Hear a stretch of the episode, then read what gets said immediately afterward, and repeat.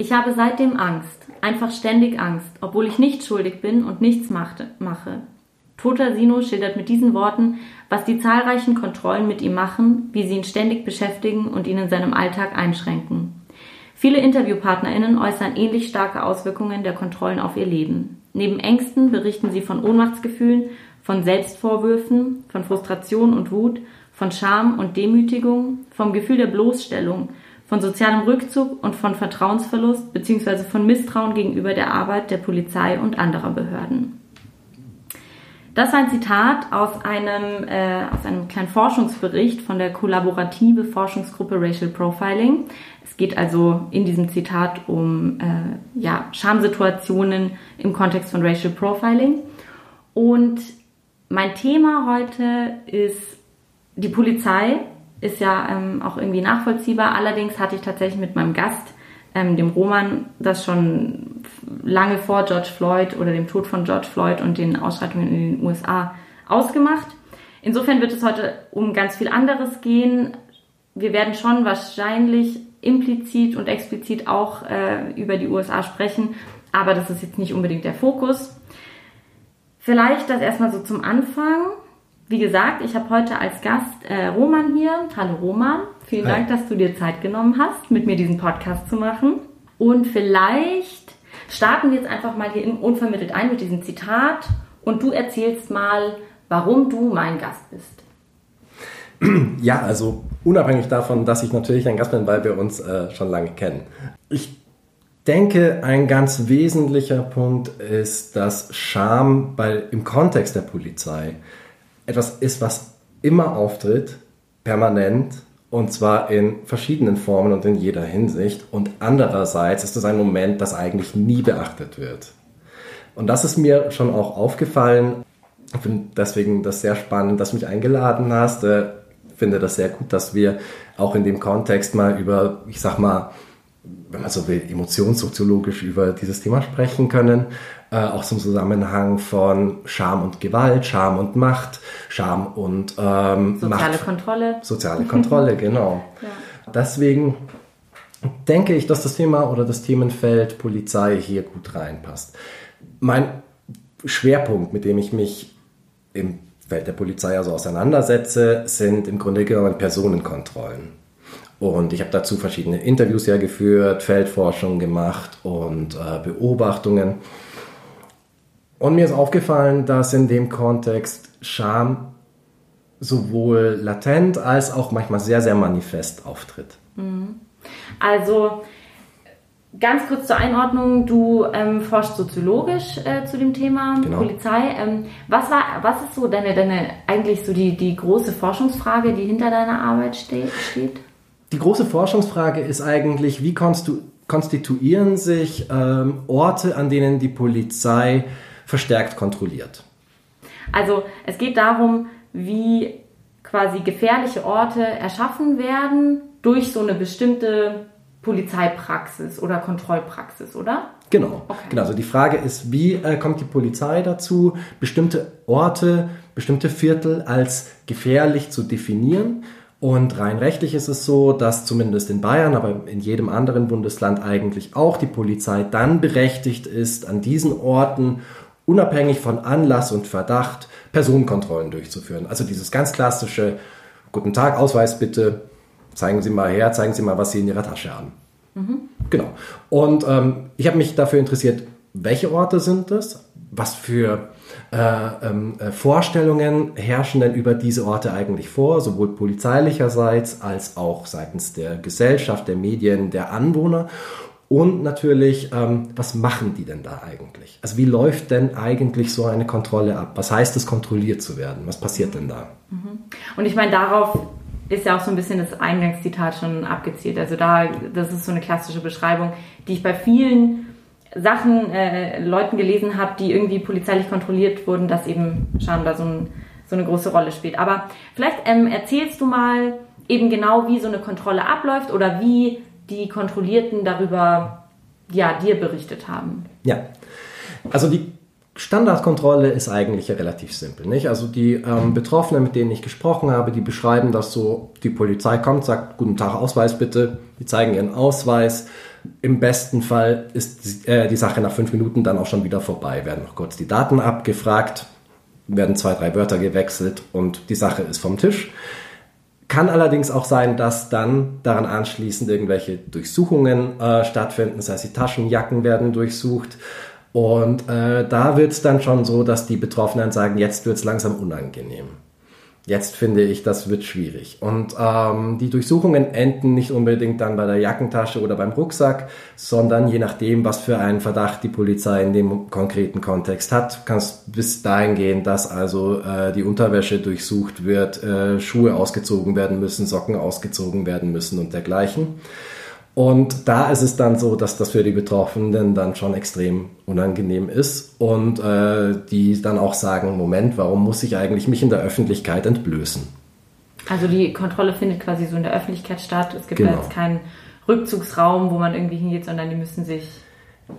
Rein rechtlich ist es so, dass eigentlich diejenigen, die durchsucht werden, dann, wenn es also zu einer mm, ausführlicheren Untersuchung oder Durchsuchung kommt, die aufs Revier mitgenommen werden müssen. Mhm. Und zwar, weil gesagt wird, die Polizei muss in dem Moment die Privatsphäre der Kontrollierten schützen. Das ist ein so hohes Gut, ein so hohes Grundrecht, dass die Polizei sogar Zwang anwenden dürfte, um diejenigen dann aus der Öffentlichkeit aufs Polizeirevier zu bringen, um sie da durchsuchen zu können. In der Regel läuft es aber genau umgekehrt. In der Regel läuft es so, so wie mir das die Betroffenen schildern, dass sie sagen, Moment, können Sie mich bitte, nehmen Sie mich mit aufs Revier, wenn Sie mich unbedingt ausziehen müssen, aber ich möchte nicht hier in, in der U-Bahn-Station so durchsucht werden.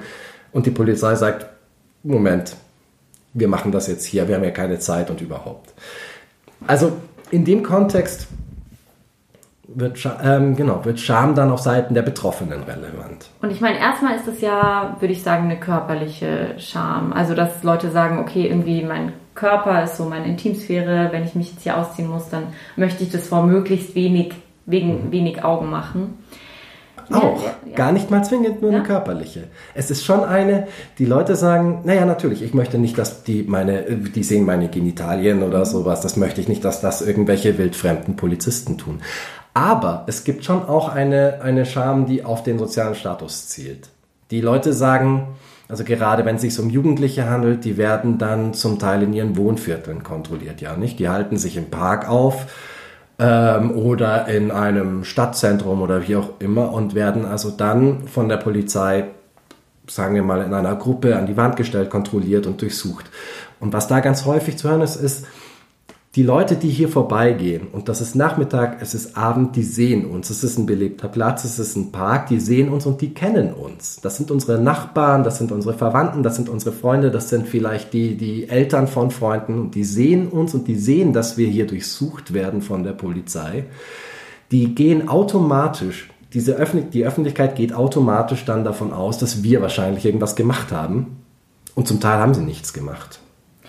Also das heißt, es ist schon auch so ein bisschen das, was ähm, in der ersten Folge des Podcasts, worum es auch ganz stark ging, und zwar so der Blick von anderen. Und ich meine, das ist jetzt in dem Fall, ist das nicht nur der Blick von den Polizisten, wahrscheinlich auch, mhm. ähm, also wahrscheinlich ist es auch noch eine super wichtige Komponente, aber eben auch so dieser, ja, dieser öffentliche, dieser gesellschaftliche Blick, irgendwelche Nachbarn, mit denen dann potenziell die Mutter irgendwie morgen redet oder so, die dann sagen, hä, wurde da nicht dein Sohn kontrolliert? Okay, mhm, gut, verstehe ich habe ja, also ich habe ja selber Polizeikontrollen ähm, auch schon erlebt, jetzt nicht im, im Kontext von rassistischen Polizeikontrollen, weil da werden wir nachher auch drüber sprechen, das macht nochmal sehr, einen sehr großen Unterschied. Aber ähm, ich habe das bisher auch so empfunden, wenn es bei mir so passiert ist, dass ich mich ganz krass schon allein vor den Polizisten geschämt habe. Also eigentlich dürfen ja auch männliche Polizisten, glaube ich, weib, also weibliche Personen jetzt gar nicht hm, so physisch kontrollieren. Also ich glaube, die dürfen nur sagen, machen sie das, aber sie dürfen mich eigentlich nicht anfassen oder so. Das war jetzt, ähm, bei mir wurde da jetzt immer nicht so viel Rücksicht drauf genommen irgendwie, aber da war das für mich dann auch so, dass ich mich so ganz krass geschämt habe, weil, ja, weil ich so eine Machtlosigkeit und so eine Ohnmacht gefühlt habe. Wie ist es bei, bei dir in den Interviews? Was haben da die Leute gesagt, was so auf diese Machtkomponente irgendwie eingeht? Tatsächlich wird das oft im Verbund gebracht. Also ich sehe diese Verbindung schon auch. Dieses Ohnmachtsgefühl ist dann eines, das sich auch fortsetzt, und zwar über die Kontrollsituation hinaus, und das ist dasjenige, was bleibt, häufig zumindest. Dass also dann die Betroffenen sagen, ich, ich weiß nicht, was, wie kommen die denn dazu? Die sind empört, fühlen sich aber, und zwar empört aufgrund dieser Machtlosigkeit. Ich sage, was glauben die denn, wer sie sind, dass sie so mit mir umgehen können? Gerade wenn das so junge Männer sind, also sind so 16, 17, vielleicht 18 Jahre alt, die dann äh, sagen sich, sie, sie, können das nicht begreifen, warum eigentlich mit ihnen so umgesprungen wird. Das ist auch eine Kränkung der eigenen Männlichkeit dann häufig auch mit drin. Aber dieses, äh, wenn, wenn das äh, junge Männer sind, aber das bleibt denen, dieses Ohnmachtsgefühl bleibt denen so stark, dass sie dann auch keine Hilfe mehr suchen. Also zumindest aktiv nicht. Die weder, also sie würden nicht auf die Idee kommen zu sagen, ich beschwere mich jetzt, ich nehme mir einen Anwalt, ich gehe zur Polizei, um mich über die Polizei zu beschweren. Sie fühlen sich da nicht mehr ernst genommen. Und äh, zwar von vornherein nicht mehr, weil sie sagen, diese Demütigung, Kränkung, das ist, geht, glaube ich, gar nicht ohne Ohnmachtserfahrung. Würdest du, würdest du sagen, das ist jetzt so ein Gedanke, der mir irgendwie gerade kommt, dass also bestimmte polizeiliche Kontrollen eben genau auf so eine Ohnmachtserfahrung abzielen und auch auf eine Beschämung von den Leuten und dass es vielleicht auch einfach ja jetzt nicht ohne Grund passiert, dass dann die Leute nicht mit aufs Revier genommen werden, sondern dass halt vielleicht irgendwie Polizisten dann teilweise sagen so, nö, ich möchte jetzt hier ein Exempel statuieren, du wirst jetzt, also so, ich möchte, dass du das jetzt fühlst, ich möchte, dass du Scham fühlen musst. Ich würde sagen, in Teilen. Ähm, das Problem ist, dass, glaube ich, jede Kontrolle automatisch diesen ähm, Effekt hat, dass sich die Leute, die dort kontrolliert werden, gerade wenn sie durchsucht werden, sich ohnmächtig fühlen und beschämt werden, und zwar unabhängig von der Intention der jeweiligen Beamten. Ähm, andererseits, und ich denke schon, dass das so, wie mir das die Betroffenen schildern, häufig auch so der Fall ist, wie du das jetzt gesagt hast. Nicht? Also, dass dann da einzelne Beamte sind, die sagen, wir statuieren an dir ein Exempel, du ziehst jetzt hier deine Schuhe aus, du ziehst jetzt hier deine Hose aus, äh, ich denke gar nicht dran, dich mit aufs Revier zu nehmen oder irgendwie abzuschirmen. Und zwar, um, um da zu zeigen, wer sozusagen im Revier das Sagen hat.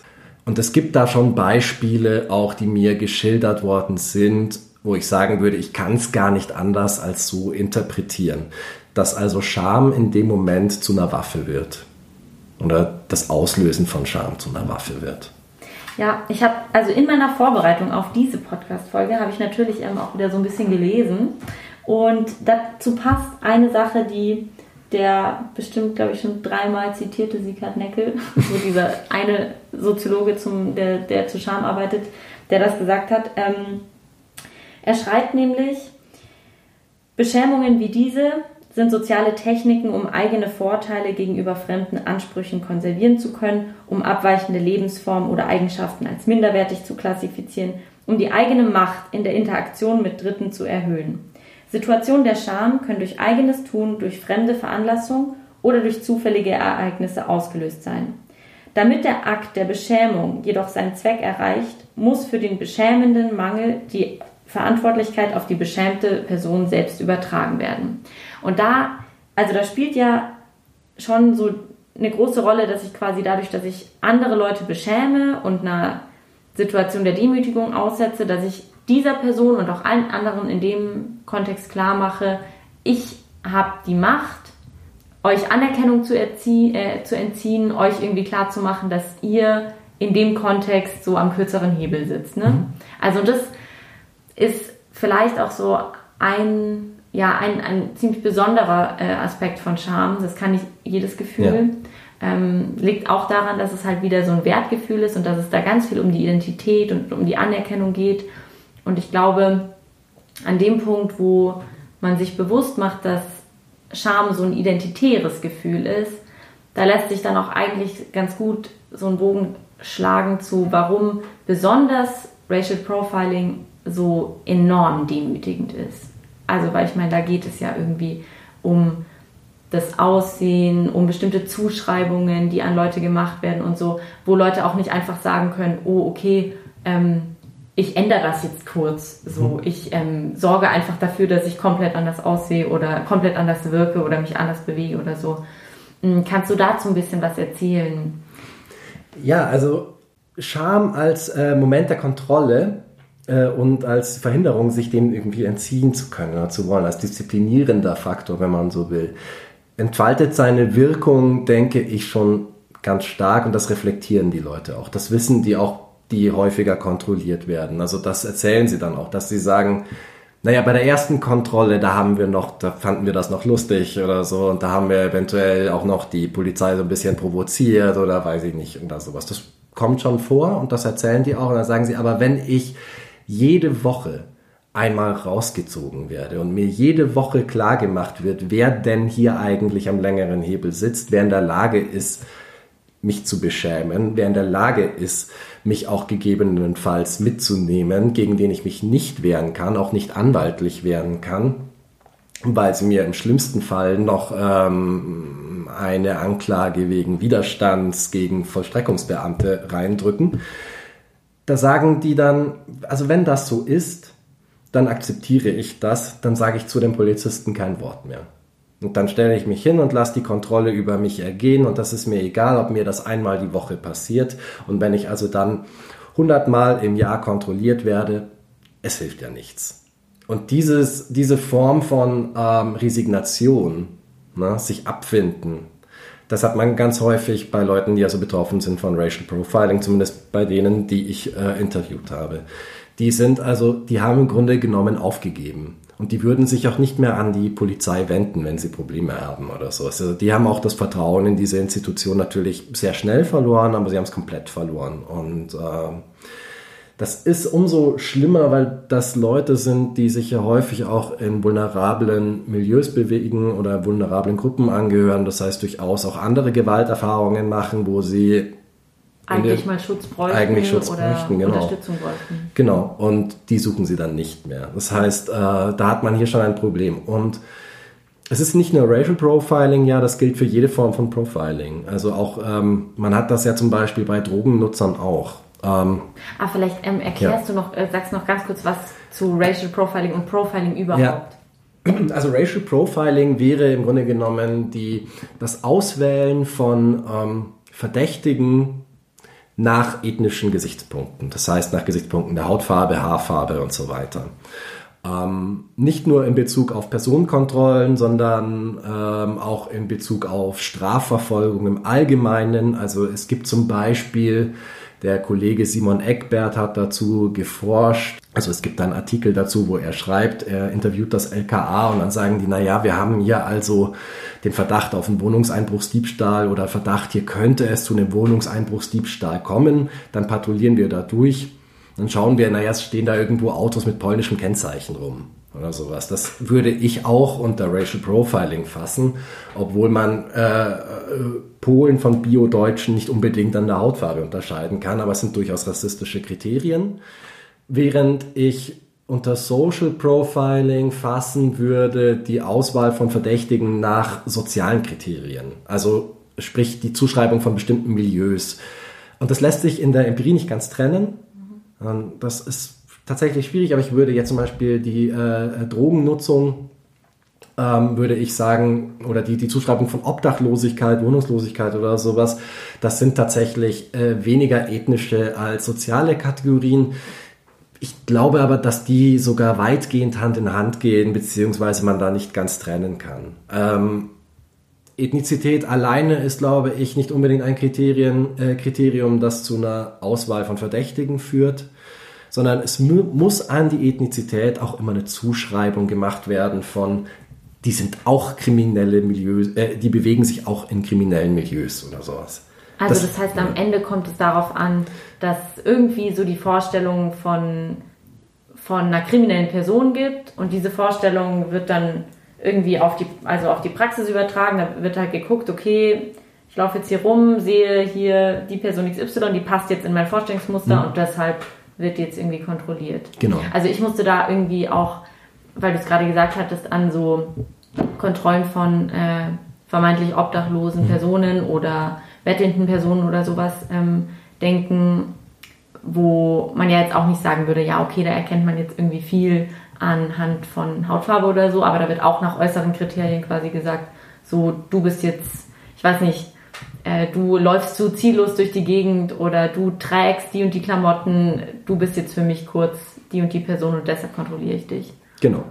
Genau das. Oder ja, du hast zum Beispiel hier bei dir um die Ecke, in, ähm, äh, da, da ist dieser Park, wo zum Beispiel sich früher, ähm, ich weiß nicht, oder vielleicht sogar immer noch häufiger mal eben Drogenkonsumenten getroffen haben, also sprich von Heroinnutzer oder sowas, die, ähm, und dann weiß man das aufgrund des Ortes, dann weiß die Polizei aufgrund des Ortes und sagt dann, naja, ich habe hier fünf Personen sitzen, die sehen alle nicht so aus, als wären sie, würden sie zur Mittel- oder Oberschicht gehören und die sitzen ausgerechnet in diesem Park, dann werden das wahrscheinlich Leute sein, die vielleicht äh, eine Methadonsubstitution machen oder die Heroin spritzen, weiß ich nicht. Und dann kontrollieren wir die mal, gucken wir mal, was die machen. Also das wären diese Formen von Profiling.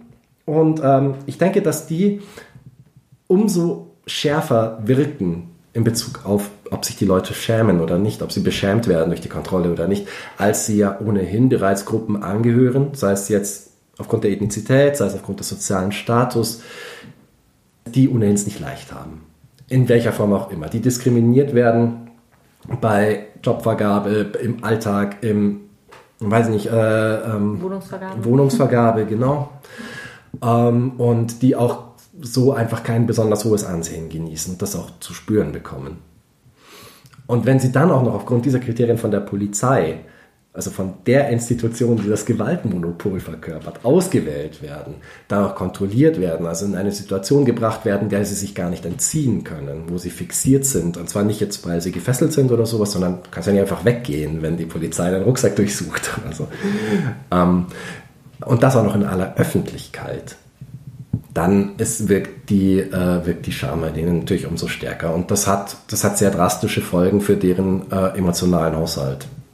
Also es bedeutet, man befindet sich irgendwie in einer Situation, wo, wo auf irgendeine Art und Weise man so einem gesellschaftlichen Bild von bin jetzt hier random Bürger XY, wo dem nicht entsprochen werden kann oder vielleicht auch ähm, möchte oder so in dem ersten Schritt, was ja absolut erstmal legitim wäre.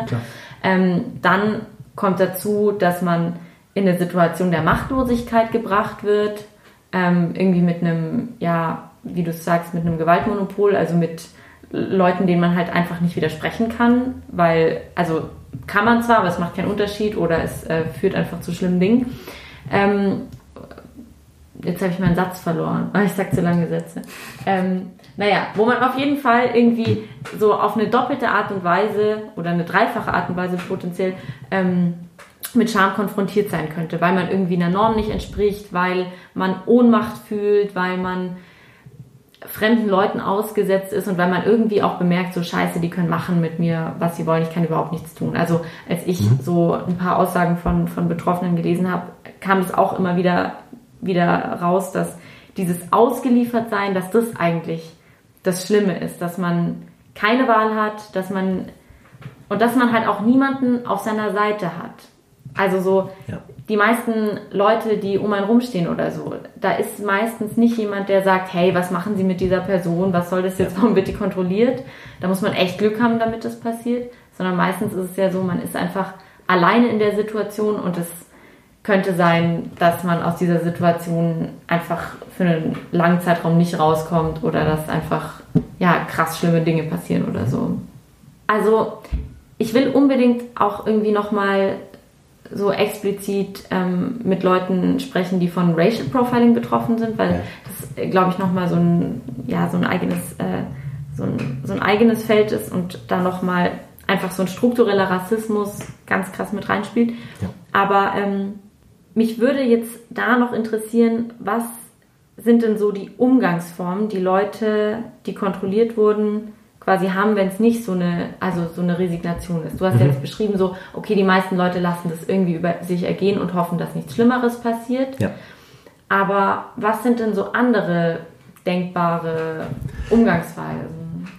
Da gibt es eine ganze Palette tatsächlich und, äh, und mit denen auch versucht wird, dann mit dieser Scham auch umzugehen, mit dieser Ohnmacht umzugehen. Äh, manche versuchen dann äh, auf so einen Smalltalk umzustellen oder auf so ein bisschen so einen humoristischen Umgang damit, also dass die, die versuchen, die Kontrolle nicht ernst zu nehmen, dass sie sagen, na ja, das ist das so scherzhaft zu verpacken. Übrigens, ja? ähm, humoristischer Umgang das ist eine klassische Umgangsweise mit, also von Charme, ja. so, dass man irgendwie versucht, Charme zu überspielen durch Humor, durch Lachen, auch so ein, so ein das, das ist oft dann ein ganz komisches Lachen, wo man halt merkt, so, okay, da ist nichts lustig, sondern es ist gerade furchtbar, aber man lacht irgendwie trotzdem. Ähm, ja, das nur. Ja. So, sowas, genau. Also das erzählen die Leute auch, sagen, ja, ja, ich versuche es nicht ernst zu nehmen. Na, ich, das ist die eine Möglichkeit. Die zweite Möglichkeit ist natürlich die Konfrontation. Na, zu sagen, was fällt euch ein? Und darüber versuchen, so eine Hand, sich Handlungsmacht wieder zurückzuholen. Na, also, dass die dann das sind so häufig so ne, adoleszente Jugendliche und äh, Männer, die also da auf Konfrontationskurs gehen. Liegt vielleicht auch daran, dass es Männer sind, dass ich wenig mit Frauen gesprochen habe. Vielleicht würden die auch auf Konfrontationskurs gehen. Frauen werden generell seltener kontrolliert. Vielleicht ist das auch ein bisschen der Punkt, deswegen ich streiche das mit der Männlichkeit. Mhm. Man kann auf Konfrontationskurs gehen. So, ja. so, so ja, grad, es sind häufig, glaube ich, Habituskonflikte zwischen Männern. Das wird nämlich auch so beschrieben, auch in der Literatur und ähm, ist auch meine Beobachtung. Aber könnte natürlich auch, kann man auch ungeschlechtlich machen. Aber Punkt ist, Konfrontationskurs wäre eine Möglichkeit. Also da würde man dann quasi sagen, so, was soll das, warum werde ich kontrolliert? Genau. Äh, ja, was fällt ihnen ein? Also genau. man versucht quasi die Macht der anderen in Frage zu stellen und Absolut. zu sagen, du hast eigentlich gerade absolut kein Recht, mir hier mhm. irgendwas zu wollen. Genau. Das ist dann je nach Status oder je nach Milieu ist es dann entweder so, dass die sagen, ähm, ähm, naja, also genau, was fällt dir ein, kannst du nicht machen und äh, äh, also bist du blöd oder was so? Und das wäre die eine Möglichkeit. Ähm, wenn das Leute sind, die also keine Ahnung, keinen so starken juridischen Habitus haben, ne? also die also nicht so stark im Recht, ja. ja, die nicht so, die, die nicht auf die Idee kommen würden, sich auf ihr Recht zu beziehen, ne? Ah. die nicht auf die Idee kommen würden zu sagen, das ist doch illegal, was sie hier machen. Wenn es allerdings Leute sind, die gerade so aus dem akademischen Milieu sind oder die ähm, viel Geld im Hintergrund haben oder die ähm, damit aufgewachsen sind mit einer Vorstellung, so ja, die Polizei vertritt das Recht, ähm, dann ist es häufig auch so, dass Leute sagen, das ist doch nicht legal, was sie hier mit mir machen. Das ist auch eine Möglichkeit, damit umzugehen. Also dann versuchen die Polizei an ihren normativen, äh, an ihren, äh, also normativ im Sinn von an ihren nicht nur moralischen, sondern an ihren rechtlichen Maßstäben zu messen und das der Polizei vorhalten und sagen, das können Sie doch nicht machen. Zeigen Sie mir mal bitte das Gesetz, ja, da auf, auf dem steht, dass ich hier kontrolliert werden darf. Natürlich, also diese Artikel gibt's nachdem die Polizei das eben machen darf. Und die sind tatsächlich ja ähm, wesentlich weiter, als man das gemeinen meint. Aber es gibt da tatsächlich Grenzen. Und wenn die Polizei darauf angesprochen wird, ähm, ist sehr lustig, was dann in der Regel passiert. Nämlich wird gar nicht darauf reagiert. Aber das, also ja, ja ich würde dir da zustimmen. Ich habe das auch schon öfters versucht, dass ich dann so gesagt habe, so, ähm, hier gibt es überhaupt keine Rechtsgrundlage, was soll das ja, hier? Ja. ähm, die Reaktion war meistens, dass mir super aggressiv begegnet wurde oder ähm, dass es halt einfach war so, doch, und ich zeige Ihnen jetzt, wie ich das machen kann. Mhm. Und dann wurde halt diese Maßnahme trotzdem durchgeführt. Ähm, aber das finde ich interessant, weil da ja an sich, also was das für ein Moment sein muss, wenn man zum ersten Mal kontrolliert wird und man hat an sich die Vorstellung, also man, wie du sagst, man wächst mit einer Vorstellung auf von, ich bin im Recht, mir kann nichts passieren, ich bin grundsätzlich, erstmal will mir grundsätzlich niemand was Böses. So. Mhm. Und dann kommt man in so eine Polizeikontrolle und das wird alles einfach mit einem Mal zerstört. So, mhm. jemand hat grenzenlose Macht über mich ähm, und jemand will mir offensichtlich gerade was Böses, jemand unterstellt mir irgendwelche Sachen mhm. und ich weiß vielleicht gar nicht so genau, warum jetzt und so, was soll das alles. Also, wie krass das wirken muss ich glaube, das, ja, vielleicht verschlimmert es auch einfach gerade nochmal, oder nicht verschlimmern, sondern da hat dann die Demütigung einfach gerade für den Moment einen anderen Status, vielleicht wenn es zum ersten Mal passiert. Weil ich kann mir schon vorstellen, dass das auch stimmt, was viele sagen, die wöchentlich kontrolliert werden, wie krass, wie krass schlimm jedes einzelne Mal ist und wie sich so eine Schamerfahrung da intensiviert und so. Aber so beim ersten Mal muss es wahrscheinlich auch noch so ein, so ein Moment von Überraschung sein. So, hä, wie? Warum? Was? So, also kann ich mir vorstellen. Ja. Ist es, ist es durchaus. Also, ähm, und gerade wenn es also Leute trifft, die vielleicht andere schwierige Vorerfahrungen gemacht haben, kann es natürlich ganz schlimm sein. Ich habe ähm, in meinem Sample jemanden, der äh, einen guten Background hat, einen hohen Bildungsabschluss, aber aufgrund dessen, dass der und, und auch noch weiß, also äh, eigentlich völlig unverdächtig, ähm, ist aber trotzdem in so eine Kontrolle geraten, ähm, hat bei demjenigen tatsächlich auch äh, eine posttraumatische Belastungsstörung nochmal getriggert und hat dann gesagt, konnte also da die nächsten Wochen kaum mehr ruhig schlafen. Und ähm, diese Ohnmachtserfahrung kann also als sehr intensiv erlebt werden. Und zwar unabhängig natürlich vom jeweiligen Status. Ich würde mir jetzt nicht anmaßen zu sagen, das eine oder das andere ist vielleicht heftiger oder weniger heftig. Das weiß ich nicht. Ich kann mir vorstellen, dass es äh, für diejenigen, die wöchentlich kontrolliert werden, mittlerweile so im Alltag ist, dass sie sagen, das merke ich schon gar nicht mehr richtig. Ich gebe meinen Ausweis ab und fertig. Kann aber auch sein, dass diejenigen, ich glaube, für die meisten ist es wahrscheinlich extrem schlimm und die haben auch gesagt, also ihr Alltag ist extrem davon beeinflusst. Sie, ja. Ja, da, dazu passt eine Sache ganz gut, ähm, ja. nämlich so eine Soziologin namens Vanessa Thompson mhm. hat ähm, über Racial Profiling eben geschrieben, dass es quasi eine langsame Gewalt ist, mhm. weil die ähm, immer wiederkehrende Benachteiligung sich dann immer stärker eben auf so psychische Gesundheit auswirkt und das, mhm. aber dieses, diese langsame Gewalt, das ist halt dass es halt dieser Wiederholungsaspekt ist, dass es auch nicht so diesen einen Punkt gibt und dann ist die Gewalt vorbei, sondern es zieht sich ewig so. Ja. Und das gibt keine Möglichkeit, dass es irgendwann aufhört, sondern es wird einfach immer so weitergehen. Ja. ja das, das fand ich irgendwie voll den guten Begriff. Das ist die Erfahrung, die, glaube ich, da gemacht wird, ja. Das ist, äh, und das, das wirkt, das wirkt disziplinierend über lange Strecken. Und ähm, die Jugendlichen, mit denen ich gesprochen habe, die haben gesagt, also wir schauen schon, dass wir möglichst gar nicht in Kontakt kommen mit der Polizei. Das heißt, die sehen ein Polizeiauto irgendwo, die sagen, sie drehen um. Und zwar im Alltag. Und das ist umso schwieriger, wenn die auf ihrem Weg zur Schule kontrolliert werden, wenn die in den Parks kontrolliert werden, in denen die rumhängen, wenn sie ähm, vor ihrer Haustür kontrolliert werden. Das heißt in Situationen, aus denen sie eigentlich nicht wegkommen. Und das erzeugt natürlich eine unheimliche Angst im Alltag, ähm, die natürlich dann über die Scham schon hinausgeht. Ja. Und ich kann mir halt auch vorstellen, dass so diese, diese Angst vor der Demütigung durch Polizei, dass die im Kontext von so Polizei nochmal auch drastisch ist, weil es ja so, ja, so eine gesellschaftliche Vorstellung gibt von, okay, wenn nichts mehr geht, mhm also Kindern wird beigebracht, so wenn nichts geht, dann rufst du die Polizei. Das heißt, die Polizei ist so die, die, ultimative Instanz, wo man irgendwie dann, wo man so beigebracht bekommt, so auf die kannst du dich verlassen im Zweifel. Und wenn man halt dann irgendwie immer und immer wieder die Erfahrung macht, dass genau diese Instanz zum Problem für einen selber wird, so, das ist, glaube ich, auch nochmal schlimm, weil ja, das ist dann wieder so eine Erfahrung von, man hat niemanden hinter sich und man ist alleine ja. in dieser Situation irgendwie. Absolut. Das ist ja auch äh, das Problem, das ähm, Frauen beschreiben, wenn sie von sexualisierter Gewalt betroffen sind und sagen, die, da überhaupt zur Polizei zu gehen, die Scham zu überwinden, ist schon schwierig. Und wenn man dann aber noch abgewiesen wird, wenn dann nochmal die Story als nicht glaubwürdig äh, gelabelt wird, man ges äh, gesagt bekommt von dieser letzten Instanz, der man eigentlich das Vertrauen schenken sollte, nochmal gesagt bekommt, dass das eigentlich hinfällig wäre das ist nochmal so, also die, die letzte Demütigung eigentlich, die man sich lieber ersparen möchte. Und ähm, ist natürlich, also es bedeutet für diese vulnerablen Gruppen eben enormen Vertrauensverlust in diese Institution. Und ähm, das der Grund, warum also dann gesagt wird, okay, wir haben in Deutschland doch kein Problem mit der Polizei, wir haben kein Problem mit dem Vertrauen in die Polizei, das Vertrauen ist ungebrochen hoch in die Polizei, das stimmt. Ähm, das sind, das, das, der Grund ist der, dass natürlich weite Teile der Bevölkerung kaum mit der Polizei in irgendeiner Form konfrontiert sind.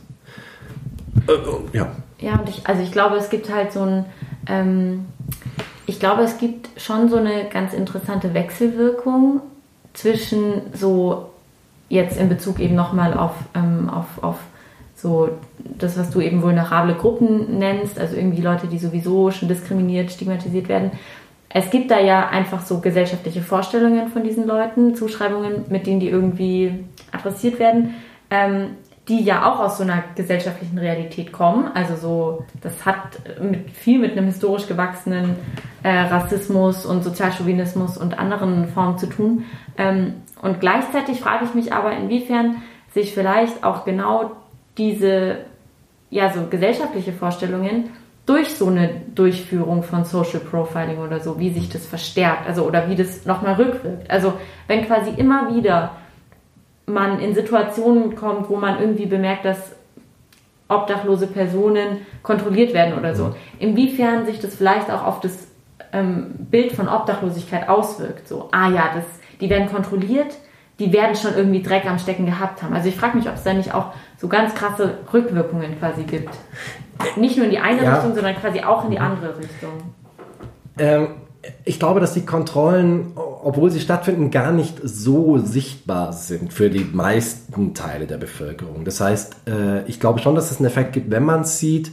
Ich weiß gar nicht, ob so viele im Alltag solche Kontrollen beobachten. Äh, wahrscheinlich nur, wenn sie da auch wohnen. Also wenn man oder wenn man jetzt zum Beispiel viel am Hauptbahnhof vorbeigeht und da auch nachmittags oder so und dann sieht man, ah ja, okay, vorm Karstadt werden immer wieder die gleichen Leute, die müssen ja wohl was gemacht haben.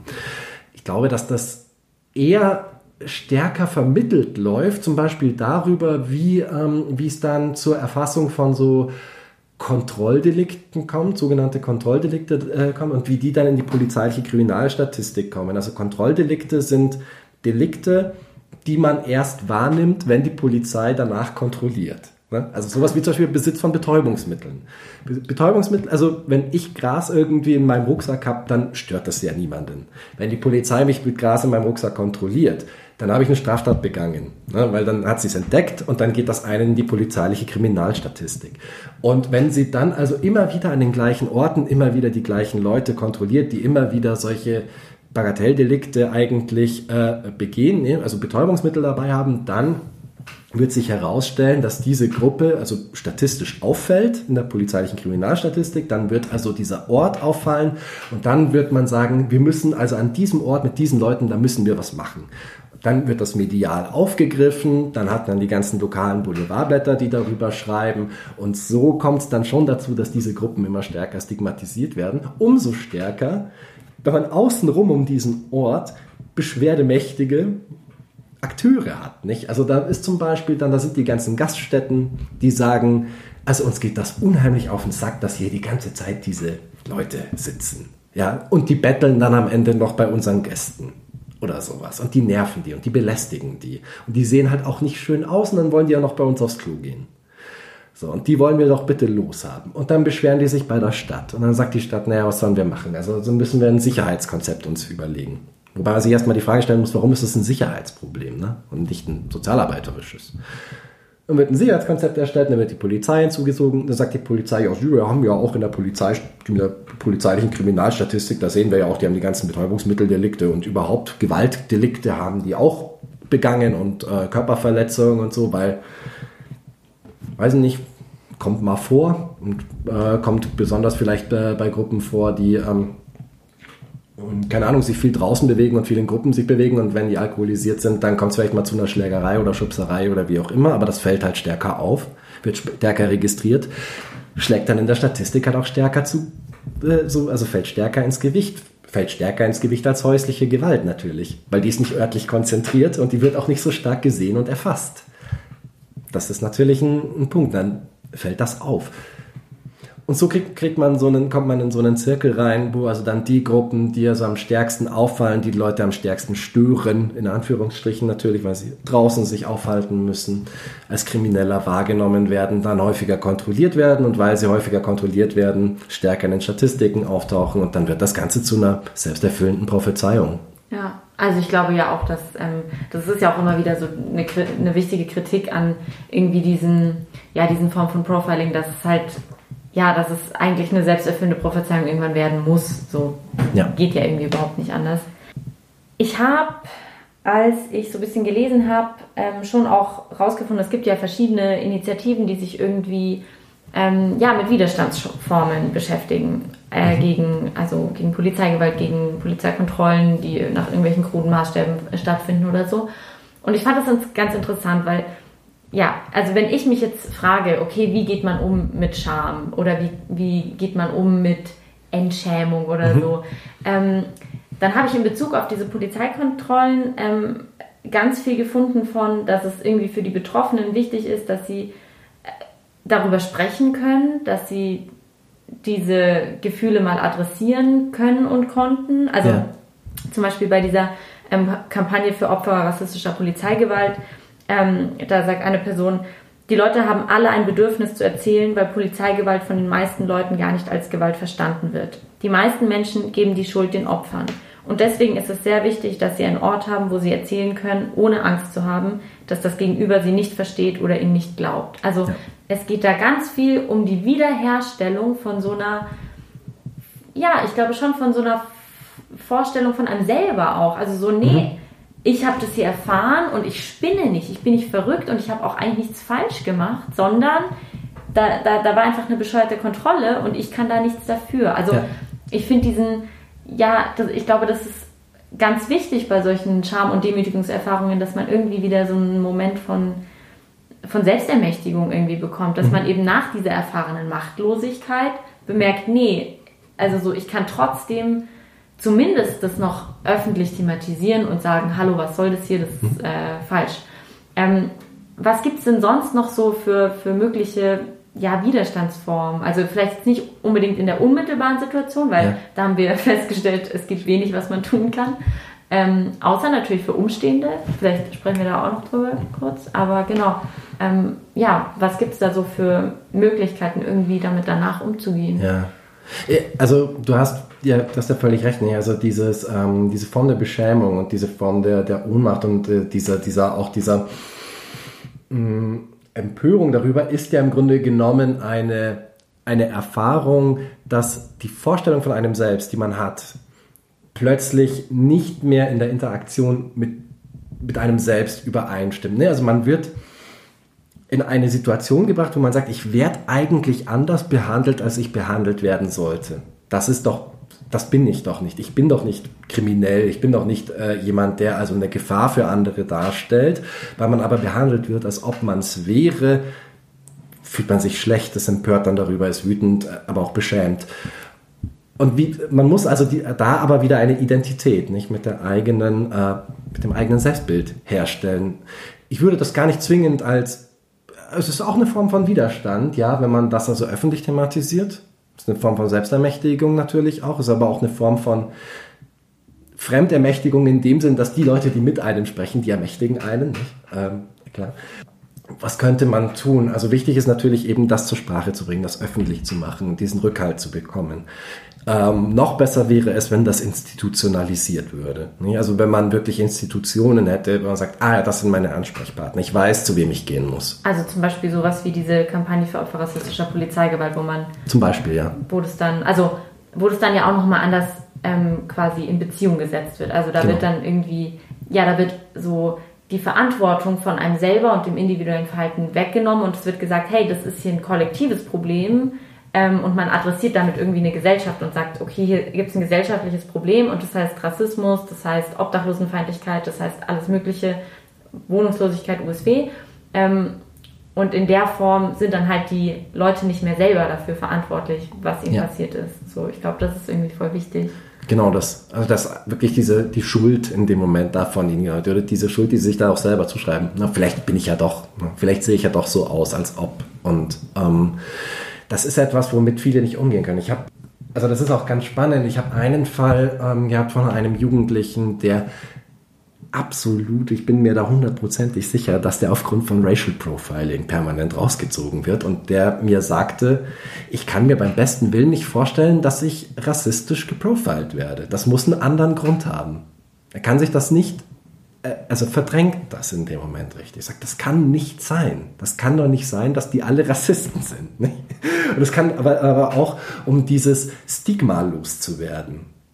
Das ist, äh, also das kann nicht, weil wenn das so wäre, dann hätte, läge das ja auch an meiner Hautfarbe, die ich beim besten Willen nicht loswerde. Die wird ja nicht los. Und das ist, glaube ich, wirklich ein ganz großes Problem. Ich denke, das dann darüber zu sprechen wäre, wäre ein Punkt. Und natürlich, aber das ist etwas, was sehr viele auch Initiativen eben ansprechen, Umstehende können etwas machen, wenn die etwas beobachten. Die können da also entsprechend auch als Kontrollinstanz der Polizei wirken. Und da kommen wir dann zu einem ganz anderen Feld, nämlich wie wirkt eigentlich Scham innerhalb der Polizei?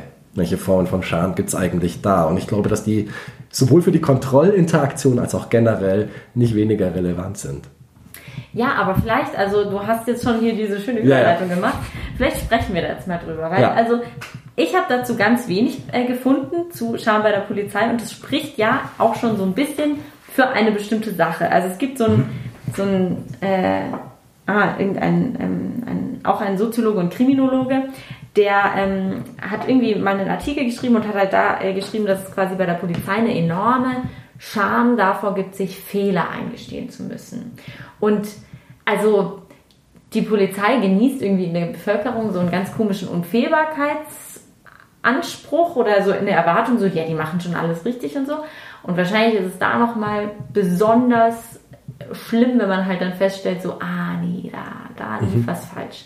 Aber ja, vielleicht erzählst du mal so, was denn, wo denn dann so eine Scham innerhalb von der Polizei oder mhm. bei der Polizei, bei Polizisten selber, wo, wo, wo, die, wo die zum Ausdruck kommt und ja. wie die zum Ausdruck kommt.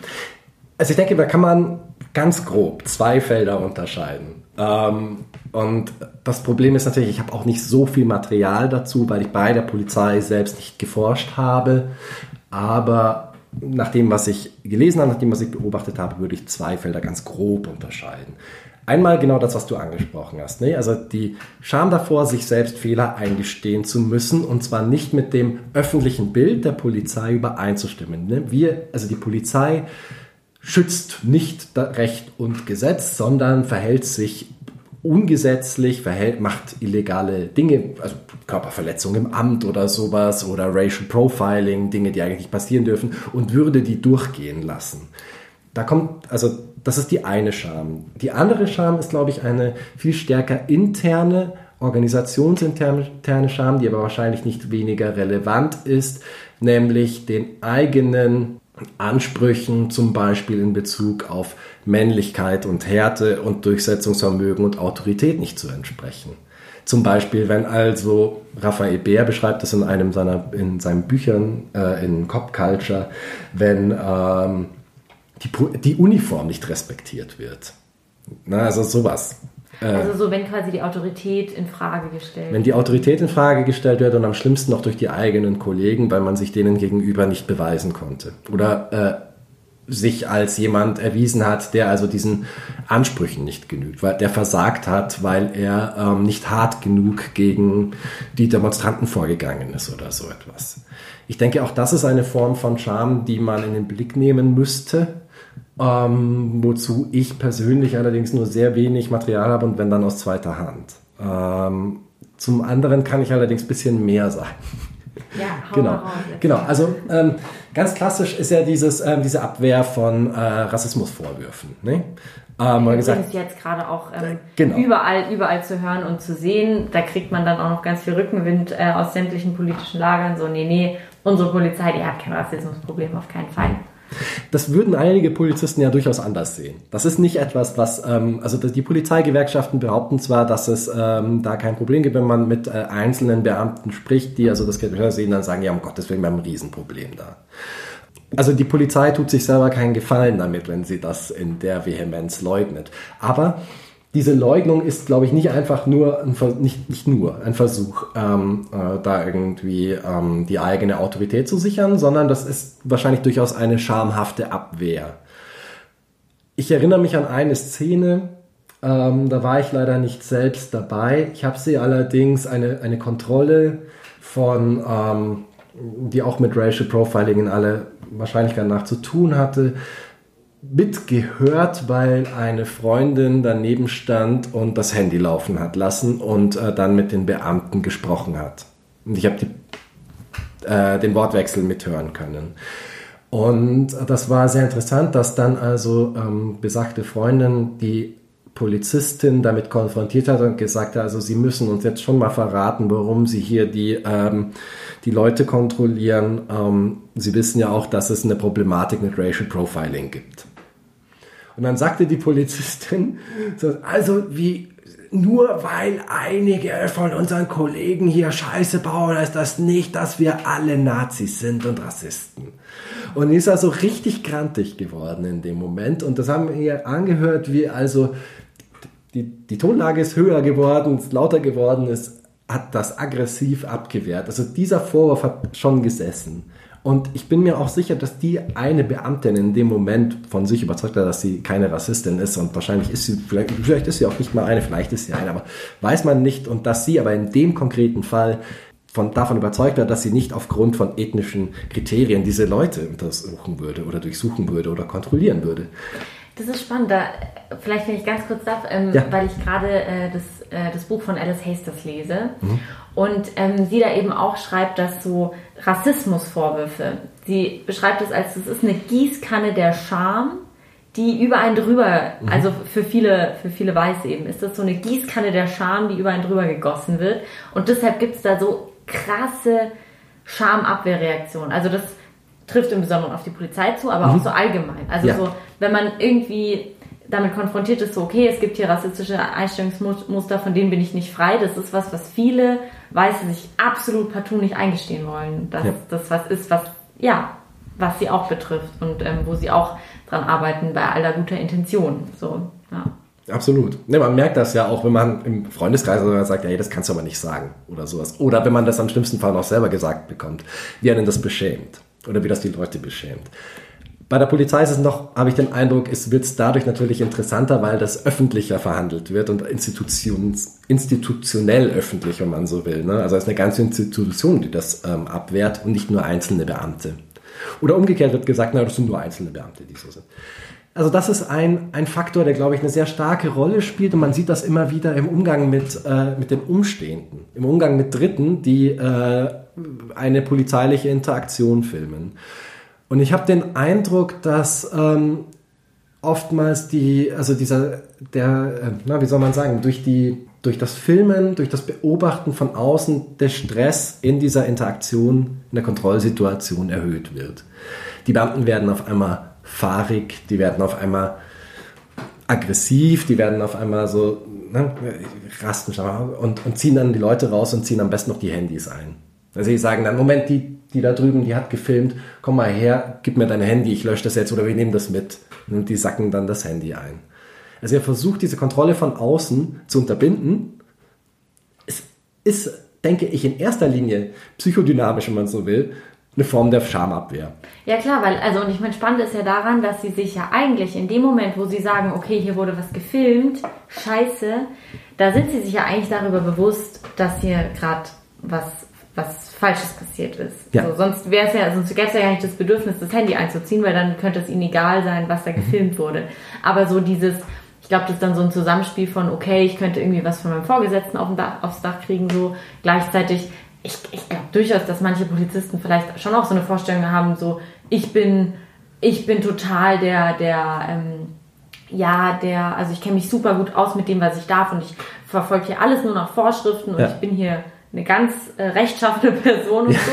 Ähm, und wenn man den Leuten dann halt so vor, vor Spiegel hält, so, nee, du machst hier gerade was falsch oder es ist nicht legitim, was du machst, dann, boah, das trifft in der Identität. Mhm. Also, ja, genau. Ah. Genau, das trifft die ganze, ähm, das ganze Selbstverständnis, das Professionelle. Ne? Also die Polizei versteht sich als diejenige Institution, die Recht und Ordnung durchsetzt. Vor allen Dingen Recht. Und wenn dann gesagt wird, Moment, das ist aber alles illegal, was ihr hier macht, ihr benehmt euch wie eine Bande, kratzt das natürlich am eigenen Selbstbild. Umso mehr als die meisten Polizisten ja nicht Leute sind, die, ähm, also die nicht recht radikal sind oder sowas. Also es sind keine, äh, die allermeisten sind nicht überzeugte Nazis oder sowas, die, ähm, die ja auch jetzt immer wieder mal auftauchen und so, und wo die Polizei dann sagt, nein, solche Leute wollen wir nicht. Das sind, ähm, Raphael Bär sagt immer, das sind so wertkonservative Leute in aller Regel. Also schon auch Leute, die Wert darauf legen, dass sie in der Öffentlichkeit eigentlich gut dastehen, dass sie äh, sich auch an das Recht halten. Wenn das plötzlich in Frage gestellt wird, öffentlich, das ist eine unheimliche Beschämung. Also eigentlich sind es quasi Leute, die auch super abhängig von den Blicken anderer sind. Also wie Ja. wir alle, ne?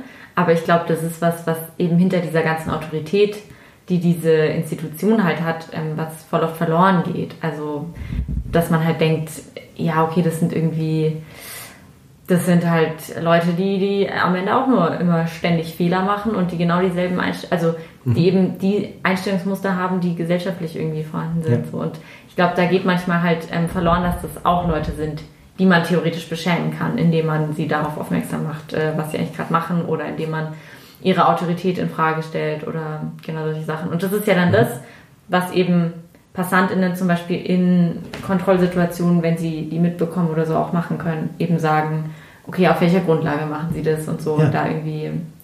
Also da kann man wahrscheinlich eigentlich ganz gut äh, verbinden, Betroffene zu unterstützen, indem man sie eben nicht alleine lässt und gleichzeitig auch ähm, ja, die Polizei auf, auf, auf die Grenzen des Möglichen ähm, aufmerksam zu machen. Ich meine, klar, wahrscheinlich wird es jetzt im ersten Moment nicht so viel bringen, aber ähm, ich glaube, zumindest für, für, fürs Psychologische ist es wahrscheinlich Ja. gut. Also schon alleine für die betroffene Person. Das, also das denke ich auf jeden Fall, dass es für diejenigen, die sich in dieser Situation befinden, erst einmal eine, äh, eine psychische Stütze ist, dass sie sich nicht allein gelassen fühlen. Klar, für die, die Polizei muss sich beobachten lassen. Es hilft ja nichts. Damit müssen die auch zurechtkommen und die müssen lernen, damit umzugehen. Die müssen lernen, damit umzugehen, dass sie beobachtet werden. Die müssen lernen, damit umzugehen, dass sie gefilmt werden. Wir sind leider Vertreter der Staatsmacht und als solche äh, gibt es ein öffentliches Interesse an dem, was sie tun.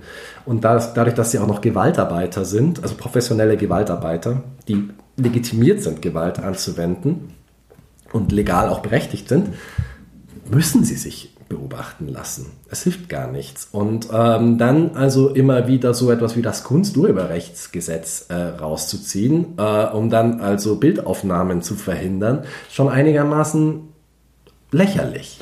Ja, außerdem, also es ist ja jetzt auch irgendwie so ein Zeitalter, wo es von allem Bilder gibt. Also ich meine, es gibt ja, Ja. jetzt auch eine Debatte darüber, ähm, inwiefern man zum Beispiel den Tod von George Floyd ähm, zeigt oder ähm, was überhaupt es für eine für eine Rolle für die Debatte dann wiederum spielt, dass dieser Tod halt gefilmt wurde. Weil ich meine, George Floyd ist nicht das erste Opfer rassistischer Polizeigewalt, so bei weitem nicht. Aber es hat scheinbar irgendwie nochmal einen eine enorme Auswirkung, wenn das, wenn das gefilmt ist, wenn das immer wieder abspielbar ist und so weiter. Und ich glaube, dass schon auch immer bei diesem Handys einsacken so der Versuch da ist, eben ja dieses, dieses Verhalten ungeschehen zu machen. Weil wenn es keine Zeugen gibt, dann muss ich mich damit auch selber nicht auseinandersetzen. So, dann hat es niemand gesehen und dann kann ich mir selber abends im Bett sagen, nee, das war eigentlich ganz anders. Aber wenn es als Video da ist, dann kann ich mir das nicht mehr so ganz einreden, sondern dann bin ich damit konfrontiert, dass es halt da war und dass man sich das immer und immer wieder anschauen kann, theoretisch. Genau das. Na, man, man kennt das ja von einem selber. Ne? Also, ups, hat niemand gesehen, ist etwas, was man schnell vergisst. wenn, wenn man, egal, so peinliche Kleinigkeiten, ne? Aber wenn es jemand gesehen hat, dann verfolgt einen das zum Teil jahrelang. Absolut, das ist auch so, so Key der Scham, ne? Also so, da unterscheiden auch ganz viele Leute zwischen Peinlichkeit und Scham, weil so Peinlichkeit, das sind so, ähm, so Sachen, die, die, sind so, so klein und ähm, man kann, also können einem schon selber peinlich sein, da- das muss dann niemand sehen, aber sobald es halt gesehen wird, da machen viele Leute dann den Sprung, dass sie halt sagen, okay, das ist nicht mehr peinlich, sondern das ist Scham, eben weil es gesehen wurde so und weil es da irgendwie, ja, eine Öffentlichkeit gab oder so. Ja. Voll. Absolut. Genau. Und also, ja, ich überlege immer noch so ein bisschen, weil es mir ja schon auch darum geht, eben diese Schamgefühle für Betroffene irgendwie zu vermindern. Ähm, und also das ist ja auch unter anderem ein Grund, warum ich irgendwie äh, mit, dir, mit dir sprechen wollte darüber. Ähm, und ich frage mich halt auch, ob, also ich glaube, es braucht schon irgendwie so ein, wie immer, so ein gesamtgesellschaftliches Umdenken, wo man irgendwie von rassistischen ähm, von Racial Pro Profiling wegkommt, wo man von einer rassistisch strukturierten Gesellschaft wegkommt, allgemein und so.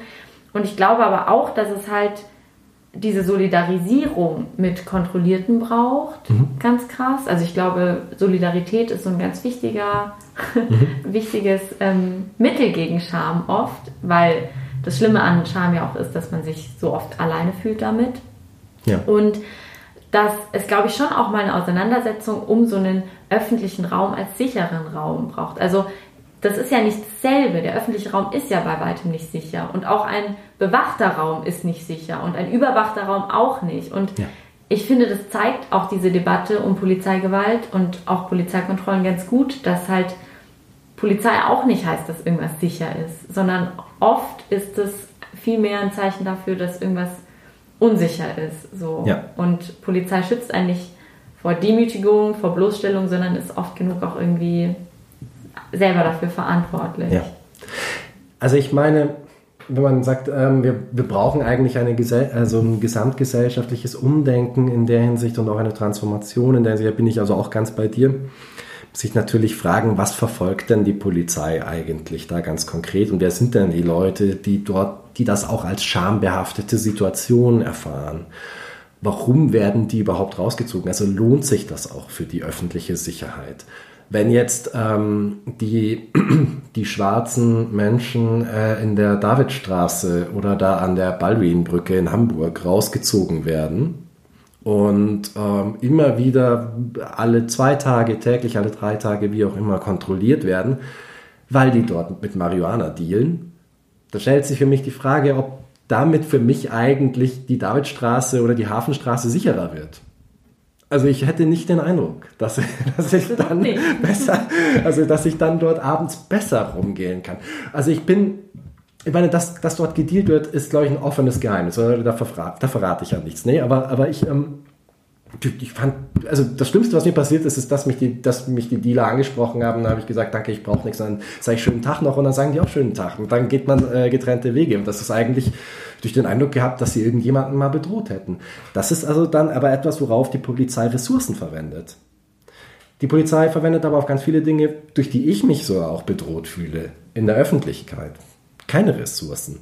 Ähm, das geht los beim äh, Straßenverkehr dass ich Angst habe, wenn also mit äh, 50 km/h ein Auto an mir vorbeifährt eigentlich. Dass ich Angst haben muss, dass die mich über den Haufen fahren. Da wird nicht dran gedacht. Und darauf verwendet die Polizei auch keine Ressourcen. Und darauf verwendet die Stadt auch relativ wenig Ressourcen. Also muss sich die Frage stellen, was sind eigentlich die, welche Unsicherheiten wollen wir denn eigentlich bekämpfen? Und wenn ja, wie wollen wir sie denn bekämpfen?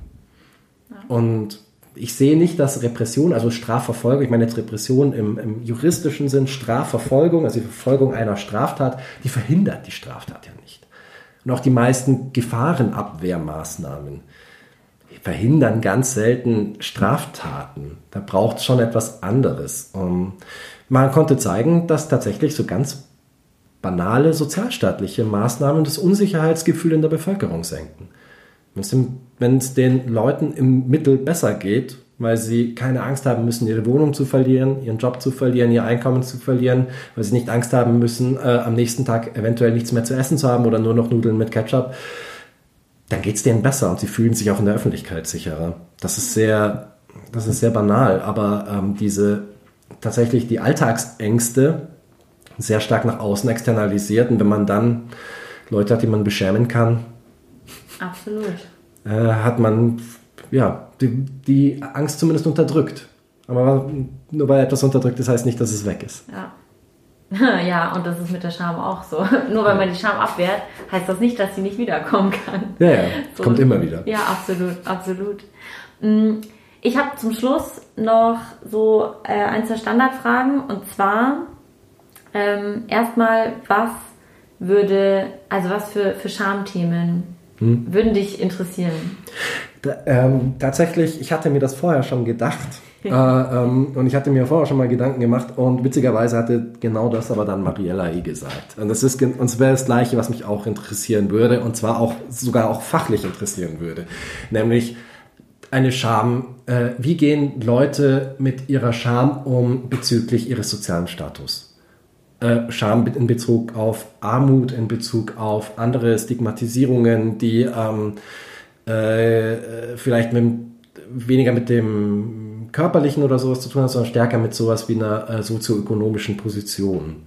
Ähm, mir ist das aufgefallen mal in, an einem Punkt. Ich habe Jugendliche ja interviewt, ähm, da sagte ein, eine Jugendliche, die also auch mal in einer Polizeikontrolle war, Die Pol sie ist von der Polizei nach Hause gebracht worden. Die Polizisten sind ausgestiegen mit ihr und haben sie in die elterliche Wohnung zurückgebracht. Ne? Die Eltern machen die Tür auf, die Polizisten treten in die Wohnung ein.